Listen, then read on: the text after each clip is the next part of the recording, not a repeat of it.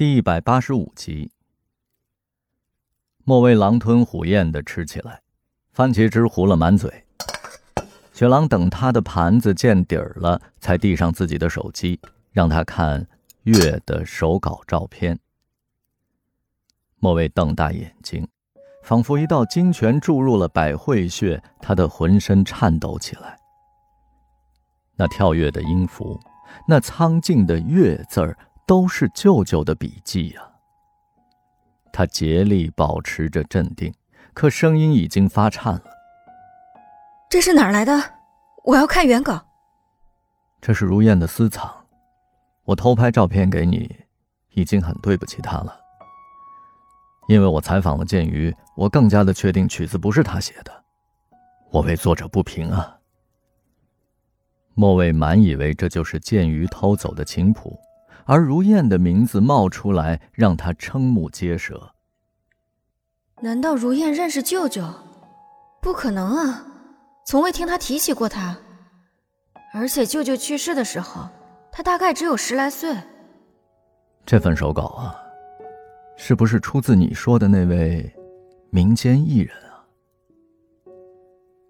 莫蔚寻思着，怎样才能说服如燕拿出原稿。如果自己掺和进去，如燕肯定会反感。不如实事求是的亮出山猫，看他是否还有恻隐之心。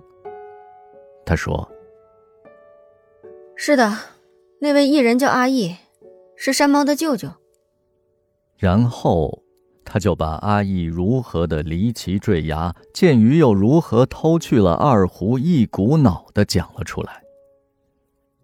雪狼听得如痴如醉。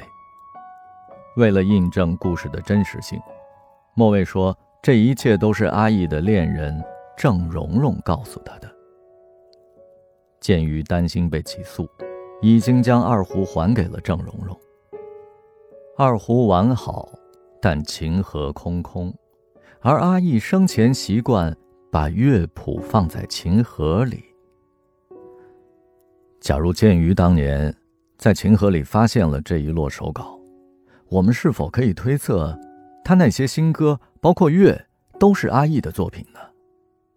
八九不离十，剑鱼根本不会作曲。另外几首歌都不在如燕珍藏的手稿里，唯独乐是重合的。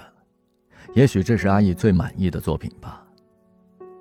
但很奇怪，山猫几乎没跟我们提起过他。而且，他为什么不把作品留给酷爱音乐的山猫呢？莫蔚黯然神伤，舅舅对自己的天才一无所知，他从没想过那些信手挥就的乐谱会受到瞩目。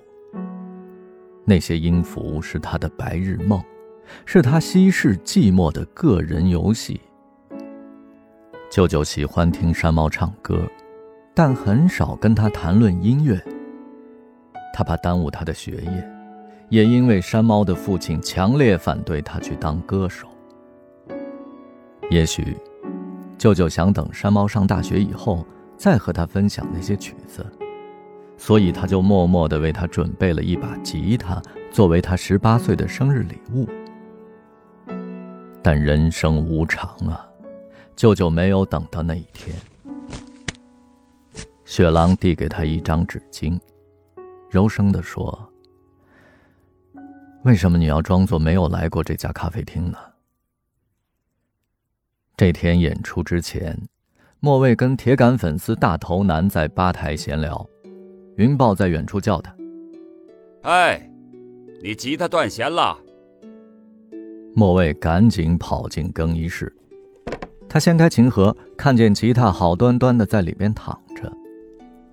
云豹关上门，一脸严肃。